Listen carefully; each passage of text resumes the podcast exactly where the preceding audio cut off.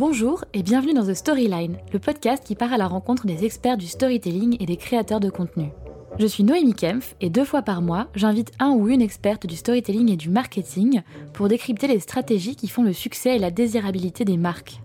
Chaque épisode se concentre sur un cas d'usage concret ou une industrie spécifique. Si vous souhaitez aller plus loin, The Storyline, c'est aussi deux fois par mois une newsletter qui reprend le sujet abordé durant l'interview et l'approfondit. Dans la newsletter, je vous offre des outils, des ressources et je vous partage des références qui vous permettront de creuser les sujets qui vous intéressent. Je vous invite donc à vous y inscrire à l'adresse thestoryline.substack.com.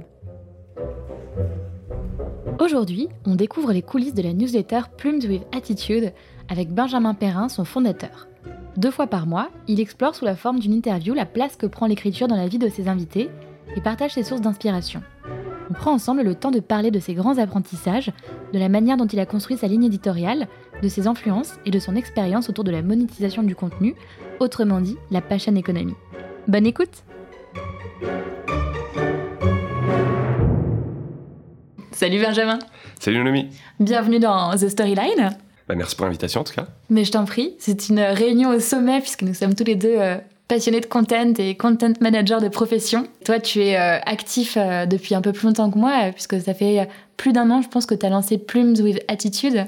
Euh, ouais, c'est ça. sur le content marketing. Est-ce que tu peux nous raconter un petit peu ce que c'est Où est-ce que tu en es maintenant Ça fait combien de temps que ça existe Alors en gros, Plumes with Attitude, c'était un projet que j'ai eu en tant qu'employé, parce qu'aujourd'hui je suis freelance, concepteur et d'acteur freelance. À l'époque, j'étais encore dans une startup qui s'appelle Comet.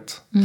Une de mes missions quand je suis arrivé, c'est justement de créer la newsletter de la boîte. Et j'avais eu ben, un grand plaisir à m'en occuper voilà, pendant mes deux ans où j'étais euh, chez Comet.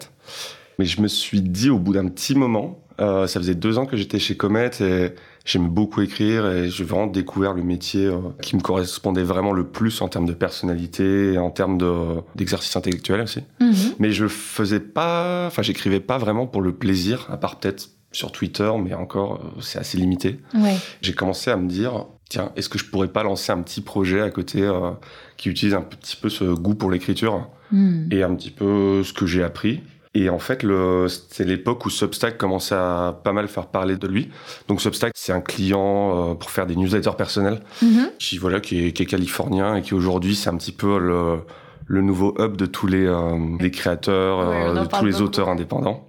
je pense qu'on en parle dans tous les épisodes de The Storyline en ce moment, c'est le truc. Mais toi, tu étais en amont de phase parce que il y a un an, euh, il y a même plus d'un an, c'était pas forcément encore très.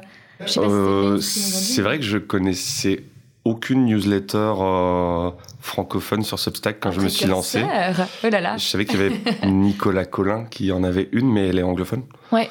Donc, euh, mais c'était ouais, c'était une des rares que je connaissais et je pense que c'est vrai que depuis euh, il y a eu un bon essor sur euh, sur tout ça. Mais d'ailleurs petite side note, il me semble que un des fondateurs de Substack tu avais rencontré non? Tu avais une conversation, tu faisais partie des premières. C'est eu effectivement, j'avais été présenté ouais à Hamish McKenzie qui est un des un des fondateurs et on avait bien discuté, on est encore en contact aujourd'hui. Ok, très bien.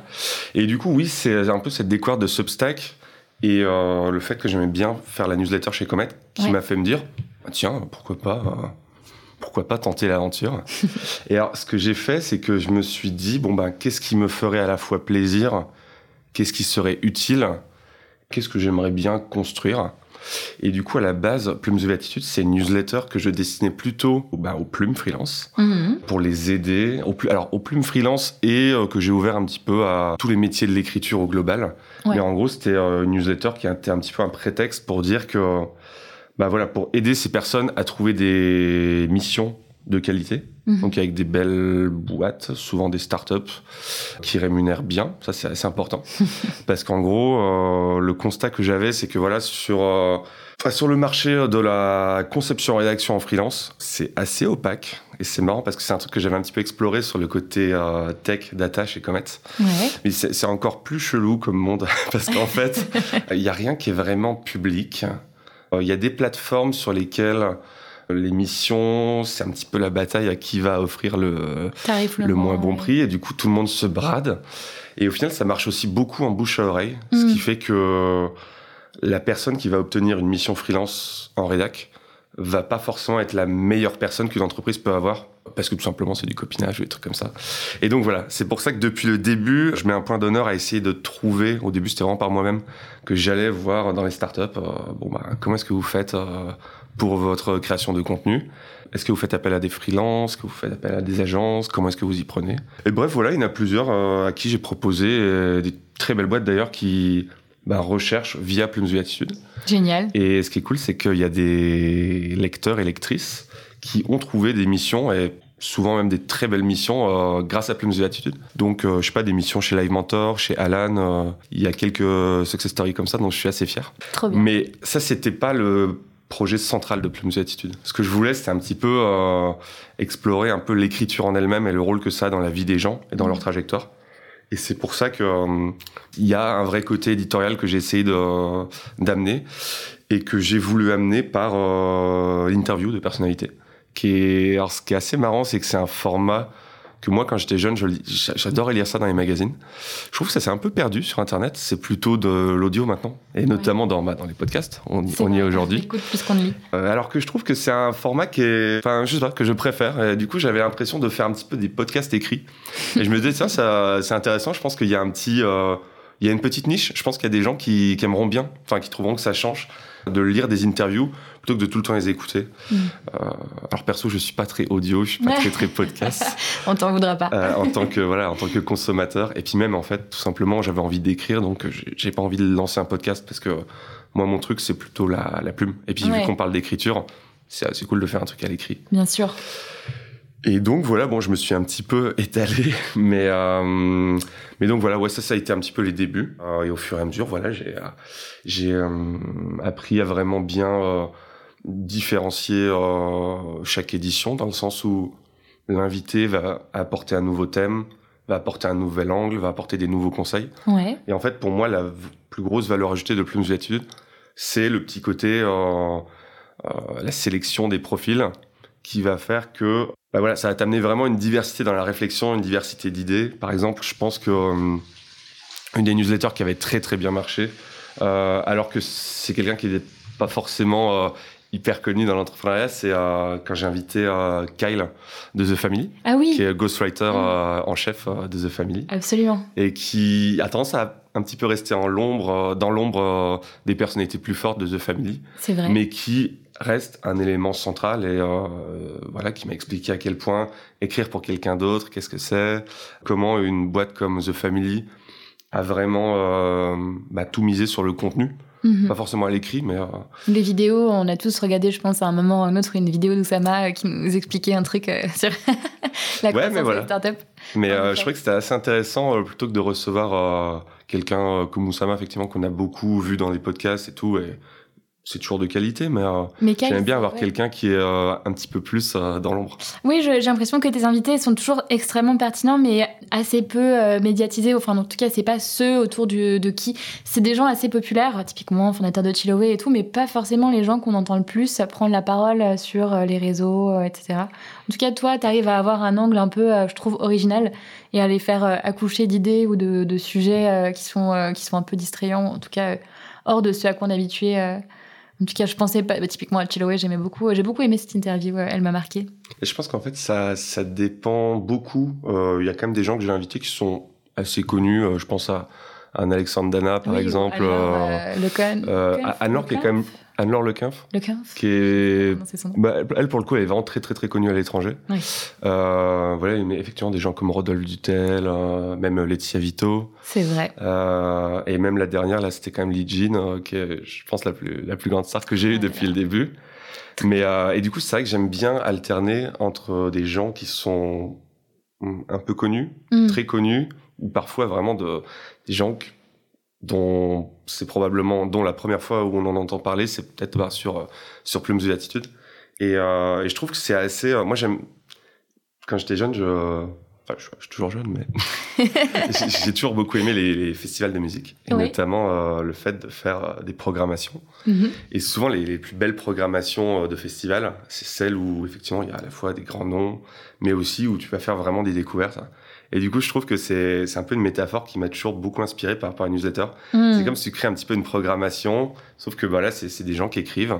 Et bah voilà, certaines éditions, tu vas découvrir quelqu'un de très connu mais sous un autre angle, Mhm. euh, l'angle de l'écriture qui est pas toujours le plus exploité. Certes. Euh, je pense notamment à des personnes qui sont par exemple dans l'investissement, comme euh, Willy Brandt de, de Daphne. Hmm. Euh, c'est pas tous les jours qu'on entend un VC parler écriture et pourtant c'est un- une dimension hyper importante du métier. Donc ça, je trouve ça euh, vraiment, euh, vraiment passionnant à faire. Et, euh, et voilà, parfois on va vraiment découvrir quelqu'un et, et c'est vrai que j'ai souvent des retours de lecteurs qui me disent ah bah telle personne je je connaissais pas. notamment cette année, alors il, devient de plus en plus connu, mais j'ai eu Ludovic de Gromard de Chance. Et c'est vrai que j'ai eu pas mal de gens qui m'ont dit oh, je, je savais même pas que cette startup existait, alors qu'en fait c'est vraiment génial quoi. Euh, et du coup c'est c'est quelque chose que j'aime bien avoir un petit côté un peu défricheur ou bah voilà mettre un petit peu l'attention sur des gens qui Repointer le curseur. voilà dont euh, le travail sur est vraiment digne euh, d'attention quoi. Toujours en posant cette question, quelle est la place de l'écriture euh, dans, euh, dans ta pratique, dans ton métier, dans ta vie dans...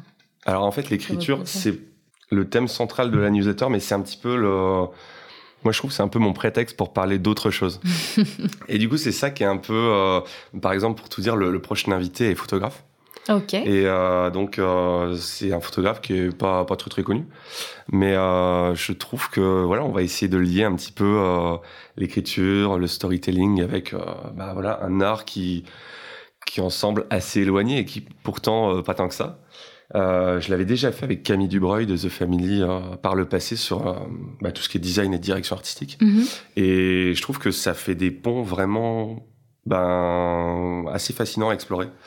Et donc, euh, ça me fait plaisir parfois dans une newsletter d'écriture de ne pas toujours parler d'écriture, mais d'un sujet un peu voisin. Ouais, tu mélanges les codes et, et je trouve ça hyper intéressant ce que tu disais sur euh, euh, l'inspiration que tu puisses du côté des festivals. Et est-ce qu'il y a d'autres codes de l'univers de la musique dont tu t'inspires ou sur lesquels tu t'appuies pour ta newsletter? Alors, j'en mettais un petit peu de la musique dans un moment dans la newsletter, mais j'ai euh, arrêté. Euh, bah, moi, il y a un univers que j'ai appris à bien apprécier euh, ces dernières années, c'est celui de la musique électronique. Ouais. Et du coup, effectivement, j'ai interviewé récemment deux DJ euh, d'un duo qui s'appelle Kabylie Minogue. Oui. Et, euh, et effectivement, je trouve que on parle souvent de curation un petit peu dans le domaine de la création de contenu, euh, de sélection, de curation. Et, et moi, par exemple, c'est un élément qui est très central dans ma newsletter. Oui. Mais c'est quelque chose qui est également très central dans le travail d'un DJ. Et je vrai. trouve que c'est assez fascinant la façon dont euh, sur un set de 2, 3, 4 heures, eh ben, une ou plusieurs personnes vont réussir à vraiment créer une sorte de fil rouge et emmener la personne, lui faire passer par différents stades d'émotion. Et, et je sais que ça, c'est quelque chose que, qui, qui m'inspire pas mal et que j'essaye de, de susciter aussi avec ma newsletter. euh, voilà, le, que ce soit de la surprise, que ce soit de la découverte, ou que ce soit, euh, voilà, que ça inspire tout simplement les gens à soit avoir une idée, soit euh, Faire des nouvelles connexions un peu inattendues. C'est vrai que j'étais vachement inspirée par quelques lectures que j'ai fait sur le sujet qui disaient qu'au final, la création de contenu original, c'est plus vraiment ça la, la panacée, ou en tout cas la meilleure pertinence que tu peux avoir, mais c'est plutôt d'aller plutôt trouver, je ne sais pas si on dit curer, curationner, curer, Euh, faire de la curation, Ouais, faire de la curation plutôt. identifier et consommer des contenus pertinents que tu vas euh, finalement euh, soit faire se rencontrer, soit représenter à ton lectorat, à ton audience sous un angle un peu, un peu pertinent, enfin en tout cas plus, plus utile pour eux. Moi, C'est un peu comme ça que je vois The Storyline. Ouais, non, mais effectivement, moi, je pense qu'il y a. C'est vrai que t'as l'impression qu'aujourd'hui, c'est de plus en plus difficile de devenir véritablement original, mais je pense que c'est faux. Je pense qu'il y a tellement de choses qui peuvent être, euh, qui peuvent être encore euh, amenées. Et par exemple, euh, je sais que moi, par exemple, une chose que j'ai pas encore faite, c'est des interviews croisées. C'est-à-dire des interviews avec deux personnes où on va parler d'un sujet, mais deux personnes qui se connaissent pas. de Ok, base. ouais. Ça, je pense que ça pourrait être un sujet assez intéressant. Euh, je sais pas, il y a même des choses comme. euh, moi, je me souviens avant le programme qui s'appelait Les recettes pompettes. Ça, je trouve ça très drôle. et Je J'aimerais beaucoup. faire ça en podcast. J'aimerais beaucoup voir ça en podcast. euh, si ça se trouve, ça existe. Ah, mais mais- deal. Moi, je ça. Je ramène une bouteille de vin la prochaine. Non, mais donc voilà, je pense qu'il y a encore euh, pas mal de choses à, à explorer et que. Enfin, moi, si je dis ça aussi, c'est que on a un petit peu l'impression. Il y a une des critiques aujourd'hui par rapport à Substack, c'est qu'on a l'impression que tout le monde a une newsletter ou un podcast. Et, euh, et je pense qu'en fait, euh, il y a quelqu'un un jour qui avait tweeté le fait que personne s'est jamais plaint qu'il y ait trop de livres sur Terre. non, je pense que c'est ridicule. C'est-à-dire que si les gens ont envie d'écrire ou de s'exprimer, ben, qu'ils le fassent. Je pense qu'il n'y aura jamais assez d'idées et de contenu. En revanche, il y en a trop pour que notre cerveau puisse tout processer. Et c'est ça qui est un peu, moi je trouve, ça cause une espèce d'angoisse de se dire, il y a plein de trucs ouf et j'aurais juste jamais le temps de tout lire, de tout découvrir. Comment tu fais en fait pour, euh, pour euh, te débarrasser de cette angoisse et pour aller euh, faire enfin, continuer à découvrir des trucs un peu originaux, un peu inspirants, mais sans y passer tout ton temps en fait bah, je pense... C'est-à-dire organiser ta veille, en fait, en des mots plus simples. Effectivement. Bah, je pense que la réponse est un peu dans la question. Euh, il faut savoir se débarrasser de certaines choses. Hmm. Et parfois, je sais que moi, euh, enfin, je, pense que j'ai dû suivre une cinquantaine de newsletters dans ma vie, facilement. Et euh, avidement. Et c'est vrai qu'il y en a certaines, euh, j'ai dû arrêter, genre The Soul, Next Draft, qui sont des, même celle de Product Hunt, qui est vraiment très bien, et qui sont des éditions quotidiennes. Euh, ah. c'est juste euh, pas possible. Effectivement, je pense qu'à chaque fois, il faut un petit peu écrémer et se dire que je pense qu'il y a des choses que tu lis un peu pour le divertissement mhm. et il y en a d'autres que tu lis vraiment pour la veille. Donc, je pense que d'une part, faut savoir séparer ces choses. Ouais. Bah, par exemple, je sais que Next Draft, euh, qui est beaucoup sur l'actualité américaine, euh, c'était plus du divertissement que la veille parce que j'adorais sa façon d'écrire. Euh, le, mec, c'est Dave Pell. Il est très très drôle, je trouve. Et vraiment, moi, c'était euh, c'était un régal. Et je me suis dit, bah ouais, c'est un régal, mais ça me prend quand même beaucoup beaucoup de temps.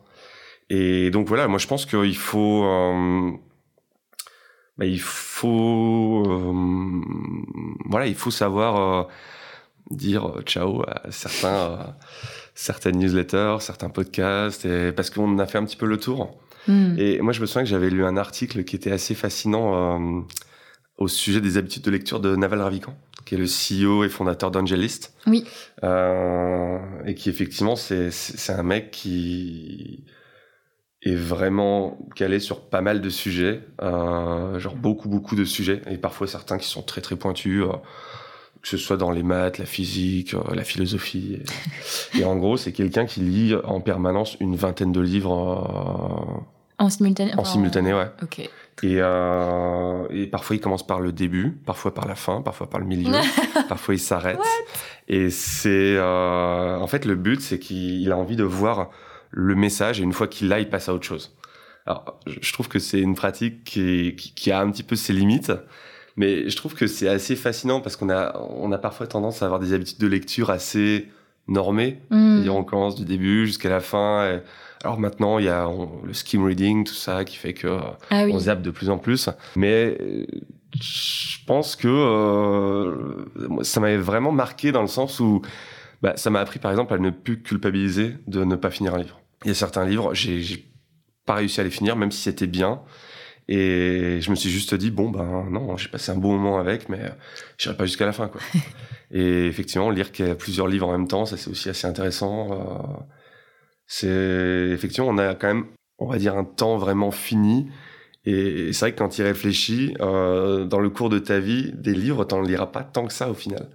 et par rapport à tout ce qu'il y a, euh, tout ce qui existe sur Terre, plus tous les autres trucs, genre Netflix, euh, voilà, parce que les sources de distraction. Ouais, voilà, et pas que de distraction, euh, non, non, aussi de, de plaisir, oui. Mais euh, effectivement, il faut bien, faut bien en fait, je pense que la réponse est dans la sélection. Hmm. C'est-à-dire que moi, je vais devenir de plus en plus exigeant sur ce que je lis et même quelqu'un qui, par exemple, va être très bon, si j'ai l'impression d'avoir à peu près compris et qu'elle va pas trop trop me surprendre, bah, je vais arrêter et, passer à autre chose. Oh, c'est dur. ouais, c'est dur, mais bon, c'est non, je pense que même en tant que créateur, faut aussi accepter le fait que bah voilà, il y a certains lecteurs que tu garderas tout le long. Euh, il y a certains lecteurs que tu auras sur un sujet ou deux parce qu'ils ont bien aimé.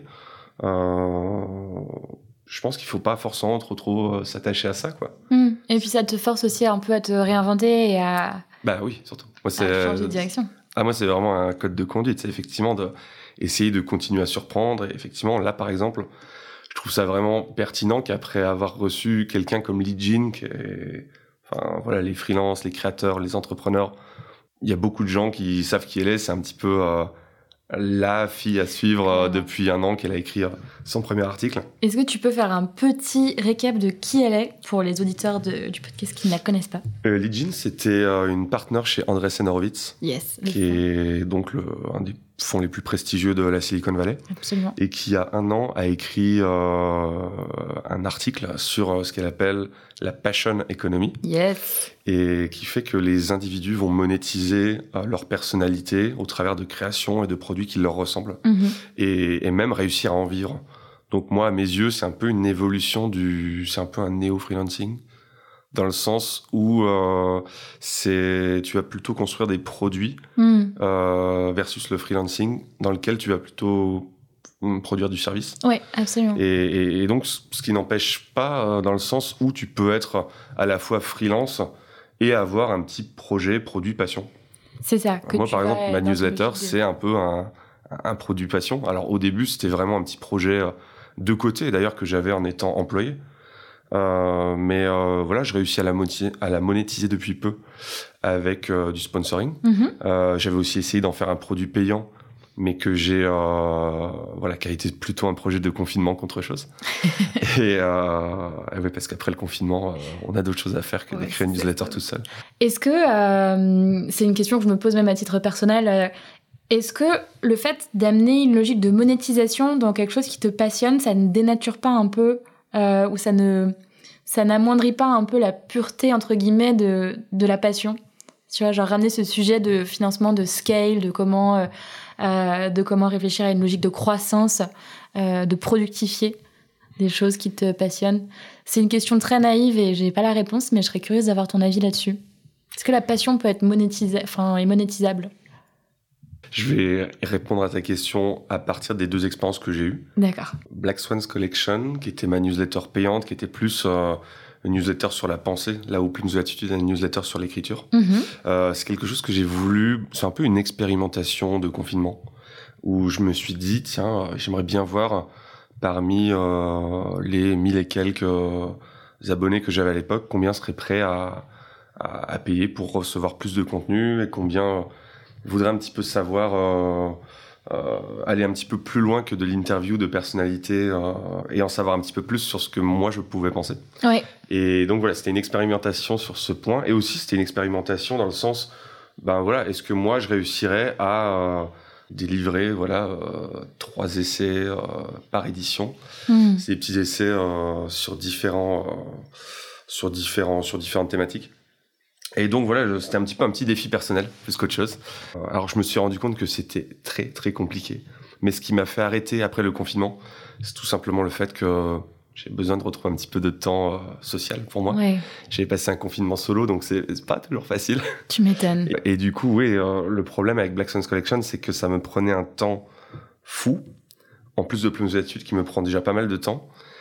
Et alors là où le confinement était un petit peu compliqué niveau mission, euh, quand tu es rédacteur freelance, Mhm. euh, l'après-confinement, on retrouve des clients et tout, mais si on n'a pas le temps d'écrire pour eux, bah, c'est un peu se tirer une balle dans le pied en fait que de chercher à monétiser un projet que sur lequel tu vas être un petit peu perdant euh, au regard du temps que tu investis dedans. Bien sûr, à moins d'être sur un- une logique de volume euh, immense qui prend du temps à construire. euh, Donc je pense pas que ça dénature personnellement. Ok. Euh, et alors dans mon cas aujourd'hui, c'est avec Plumes Attitude que je réussis à monétiser via des sponsors. Je pense pas que ça le dénature, personne s'en est jamais plaint. Et à mes yeux, Ah en fait, Le, le mot dénaturé était peut-être mal choisi. En fait, c'est plus par rapport à toi. Est-ce que être dans une logique où tu te mets des contraintes et des objectifs par rapport à quelque chose ne va pas te dégoûter un peu au fur et à mesure euh, de quelque chose qui avant euh, te passionnait parce que c'était aussi quelque chose qui était dans le domaine du plaisir à 100% Après, en vrai, moi, pour Plumes Attitude, les ads que je vends, c'est Ouais. plutôt du bonus, C'est vrai. euh, dans le sens où euh, je vis plutôt de mes missions en freelance, et du coup, on va voir, euh, voir ce que l'avenir me réserve. Donc, encore une fois, c'est un peu une expérimentation.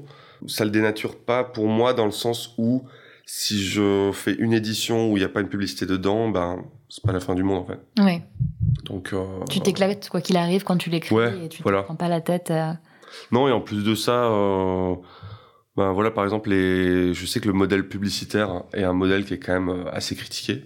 Mais il faut savoir que pour avoir essayé avec Black Suns Collection un modèle qu'on qualifie souvent de plus sain, du, qui est beaucoup plus sain, qui est celui de voilà basé sur les abonnements, Mhm. sur les abonnements payants, euh, c'est plus difficile aussi. On Ouais. va pas se mentir, c'est très difficile. Je trouve que c'est assez difficile de monétiser ses écrits dans ce sens, dans le sens où généralement on attend à ce qu'il y ait un petit peu un volet communautaire derrière. Moi, ce qui est personnellement quelque chose qui m'intéresse pas forcément. Mhm. J'aime bien le fait de connaître euh, mes invités, mes, bah ouais, à la fois mes invités et à la fois mes lecteurs côté Plumes de Attitude. Mhm. Mais de là en faire une communauté, je pense pas, je pense pas être tout à fait prêt à ça. Et du coup, euh, j'ai pas envie de me l'imposer juste pour pouvoir justifier un certain prix de vente. Quoi. Ouais. Hmm. C'est là que ça devient un truc qui n'est plus vraiment de la passion et qui est plus de la contrainte euh, économique. Ça pourrait. Alors, je sais que par exemple, euh, Anne-Laure, euh, que j'ai déjà invitée dans la newsletter et que j'admire beaucoup, euh, l'a réussi de façon assez naturelle. Mhm. Euh, bah, chapeau, parce que justement, j'en avais parlé dans mon interview.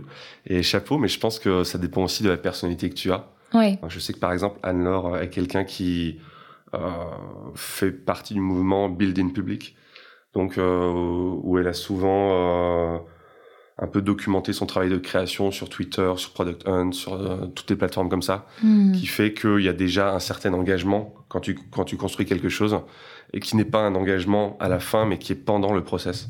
Et du coup, tu peux avoir un, un petit sentiment de co-création avec tes fans, en fait. Et moi, je pense que je suis un peu plus solitaire que ça. euh, J'ai pas spécialement envie de construire en public. C'est quelque chose que je, que je respecte beaucoup, Ouais, je- mais qui n'est pas forcément adapté à ma personnalité. Donc, euh, Est-ce que tu te, tu te qualifierais comme quelqu'un de plutôt introverti?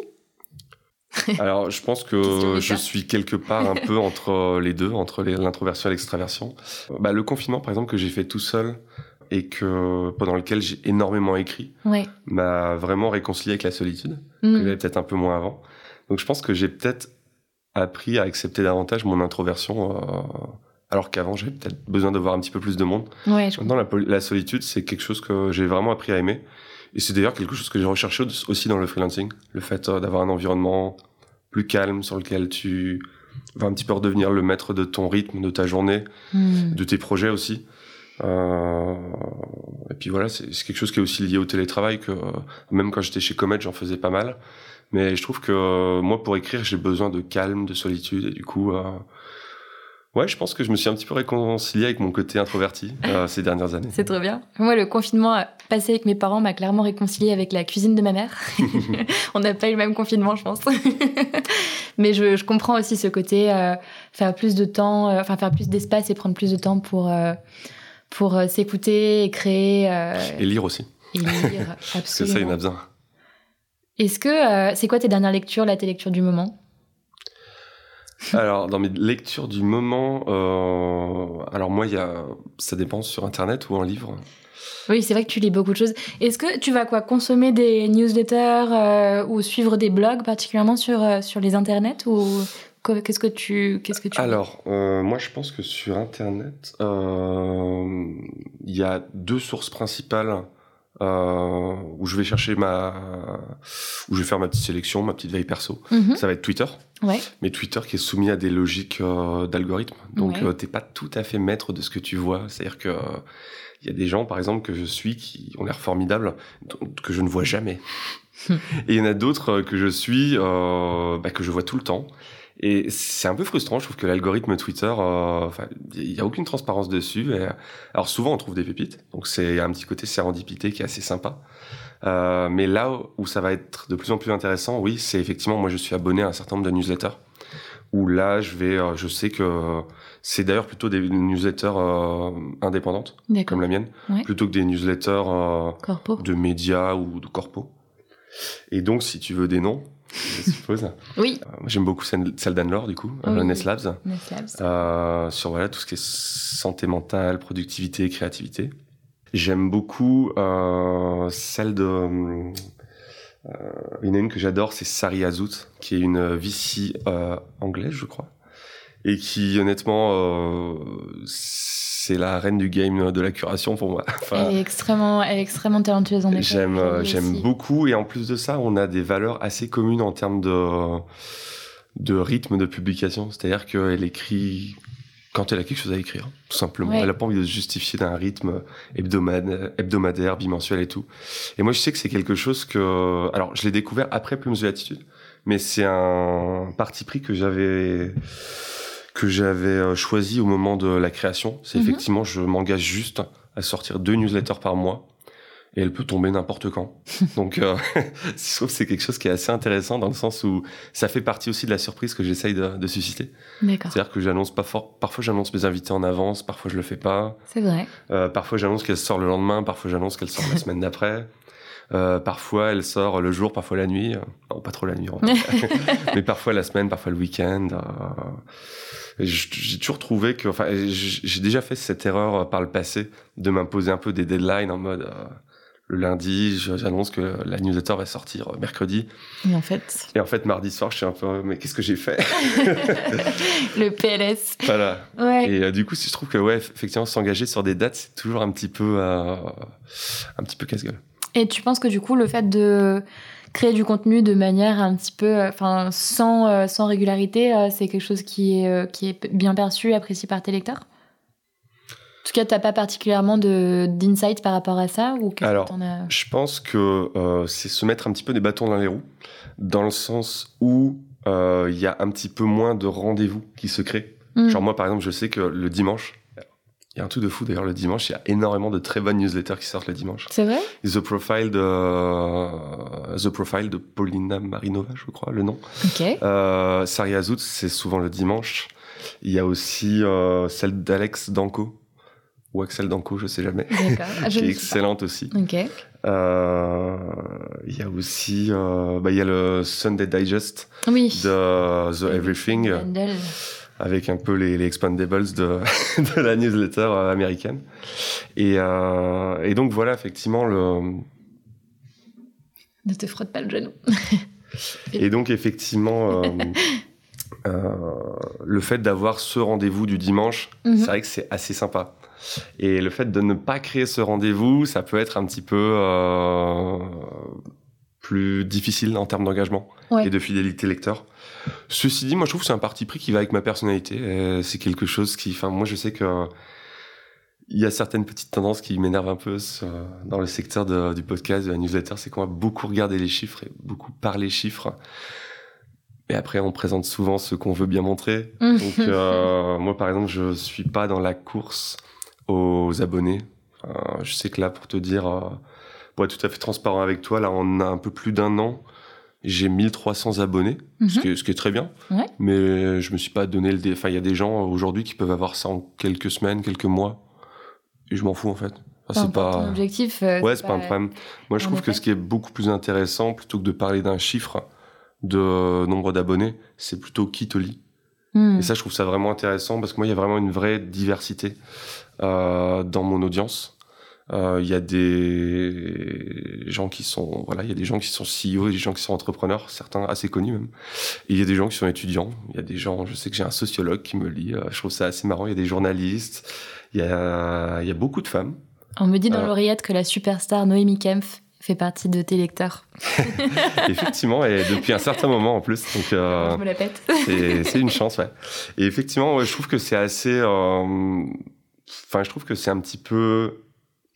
Hmm, c'est un peu bizarre en fait de juste de faire la course à un certain chiffre donné. C'est-à-dire que voilà, avoir un certain nombre de d'abonnés, c'est on s'en fout au final. Mais il y a qui? Enfin, moi, je sais que c'est quelque chose que je fais pas encore assez mais euh, j'aime bien rencontrer les lecteurs. Mm. J'aime bien euh, savoir où ils en sont. J'aime bien savoir ce que la newsletter leur apporte. Et alors c'est vrai que c'est quelque chose qui est très difficile à faire en one-to-one avec euh, avec euh, un petit millier d'abonnés. Oui. Mais bon, euh, je trouve que voilà, ce qui va être vraiment important pour moi, c'est les retours que j'ai par rapport à, à, chaque édition. Et voilà, savoir que certaines éditions ont permis à des lecteurs ou des lectrices de trouver une mission d'autres euh, dans le sens où il y a juste un petit lien que j'ai mis. Par exemple, j'en ai mis un il y a quelques éditions euh, sur euh, qu'est-ce que donnerait l'économie si on lui appliquait les valeurs, les valeurs féministes à l'économie. Trop bien. et une lectrice m'a dit ah, c'est exactement ce dont j'ai besoin et je trouve ça cool en plus que ce soit apporté par un homme. Donc moi, c'est plutôt ce petit, ce genre de petits détails, ce genre de petits retours qui va être un peu ma métrique, plutôt qu'un chiffre totalement abstrait. Quality over quantity. C'est vrai. C'est vrai. Après, bon, on va pas se mentir, je regarde quand même les chiffres. et je pense que je vais faire un petit peu plus d'efforts en termes d'acquisition parce que mm. c'est toujours intéressant de pouvoir euh, toucher un public un peu plus important. Et, après, il y a, encore une fois, il y a les surprises qu'on peut avoir en cours de chemin. Par exemple, tu, citais tout à l'heure le, le fondateur de, de Substack qui m'a, mm. qui m'avait contacté personnellement. Bah, ça, effectivement, ça venait de la part d'une lectrice. Euh, et d'ailleurs de Laetitia Vito. Donc merci à elle. Et euh, voilà, le, moi je suis très content d'avoir par exemple Laetitia Vito euh, comme lectrice. Ouais, je pense qu'encore une fois, tout dépend de ce que tu recherches et en effet, le fait de te concentrer sur, sur ce que tu aimes et de te concentrer sur la création d'un contenu qui soit vraiment quali et qui ait vraiment de la valeur, c'est clair que ça va créer des opportunités. À moyen et long terme qui seront assez conséquentes. Et moi aussi, j'en ai, j'en ai vécu quelques-unes comme ça et je me rends compte que c'est la magie des rencontres et la magie de justement euh, de, de sérendipité mmh. euh, des gens qui euh, sont hyper contents de ce que tu as fait pour eux sans aucune arrière-pensée qui du coup vont avoir envie de te donner aussi quoi. Il y a ce côté c'est assez marrant parce que c'est parfois assez difficile, ça revient à ce, cet éternel dilemme de justifier la valeur du contenu la valeur du content marketing par des résultats quantifiés parce qu'au final c'est souvent de l'inquantifiable ou en tout cas du non attribuable parce que tu vas créer beaucoup de contenu, parce que tu vas créer beaucoup de rencontres et beaucoup de beaucoup d'interactions avec ton audience euh, et qu'au bout d'un moment ça va se convertir en opportunité pour toi potentiellement. Euh, mais, euh, mais je trouve ça toujours très difficile de justifier de manière très prosaïque et quantifier l'impact du content. Après je pense que ça dépend des objectifs de chacun. Moi comme je te disais au début c'était un projet petit projet plaisir petit projet passion. J'avais mm. pas forcément l'intention d'en vivre ou quoi que ce soit Là, il s'avère que je la monétise, donc euh, entre guillemets, ça met du beurre dans les épinards. Mais ma vraie rémunération, c'est plutôt, euh, voilà, comme je disais, c'est que c'est le prétexte de rencontrer des gens, de discuter de certains sujets avec eux, de parler aussi de certains sujets euh, dont on parle pas assez, mm. de mettre la lumière sur des gens qui, qui sont trop dans l'ombre. Ça dépend vraiment de ses objectifs. Moi, je pense que et souvent d'ailleurs les projets un peu plaisir sont, enfin je, trouve que ça se voit entre une personne dont sa vie dépend de, de sa newsletter et l'autre pour qui ça va être vraiment un truc euh, sans être à la cool mais qui va être vraiment euh, un truc qu'elle aime bien faire et qu'elle fait avant tout pour elle. Ouais. Et moi c'est le cas en fait, plus d'attitude. Euh, enfin, la première audience, c'est moi-même, quoi. C'est ma, ma, petite thérapie, en fait. J'adore. Ah, mais je te rejoins, c'est exactement le mood de The Storyline aussi, donc c'est très cool, on se rejoint là-dessus. Je pense que c'était trop bien, j'ai tellement de questions à te poser, il faudrait que je, te réinvite dans une deuxième édition dans quelques mois.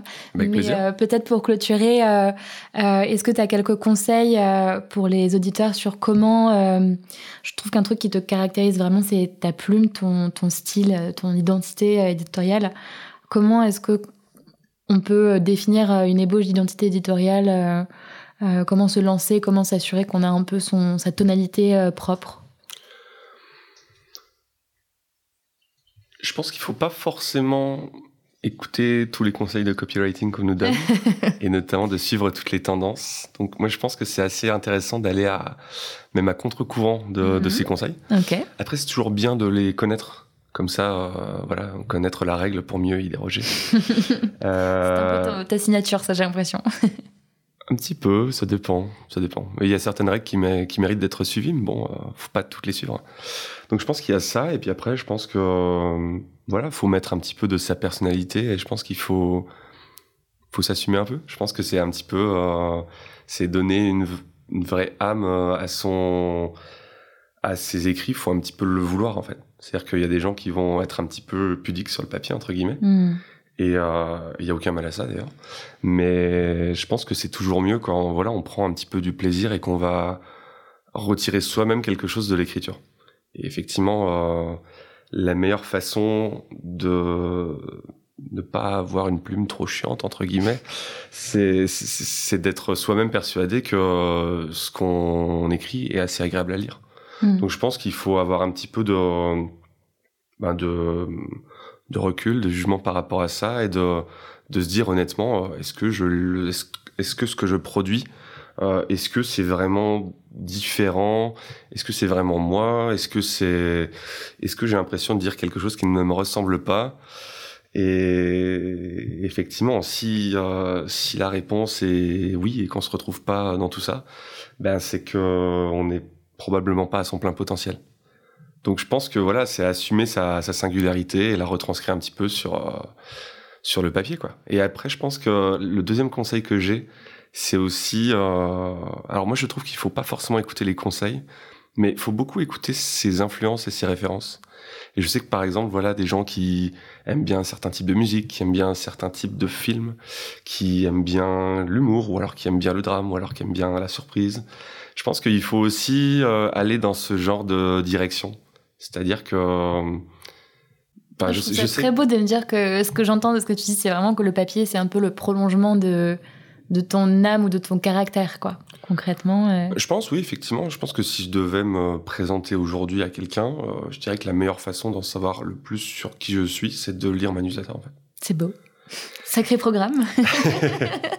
oui, mais euh, du coup, voilà, ce serait, ce serait un petit peu ça, mes, mes deux conseils. Trop bien. Merci, Benjamin. Merci à toi. Bonne fin de journée. À toi aussi. Salut. Salut. Merci d'avoir écouté cet épisode. L'approche de Benjamin sur la singularité et la créativité est très inspirante. Et si vous envisagez de lancer votre propre newsletter, je ne peux que vous encourager à suivre ses grands conseils. Prêtez une attention toute particulière à la curation des contenus et à celle de ses invités, s'il y en a des invités bien sûr. Prêtez attention à ses sources d'influence, être exigeant sur le contenu que l'on consomme et les créateurs que l'on suit, assumer sa singularité et mettre un peu de soi dans le contenu que l'on produit, plutôt que de répéter les grandes recettes utilisées par tout le monde. C'est tout pour moi. Comme d'habitude, je compte sur vous pour parler du podcast autour de vous, et je vous dis à très vite dans The Storyline.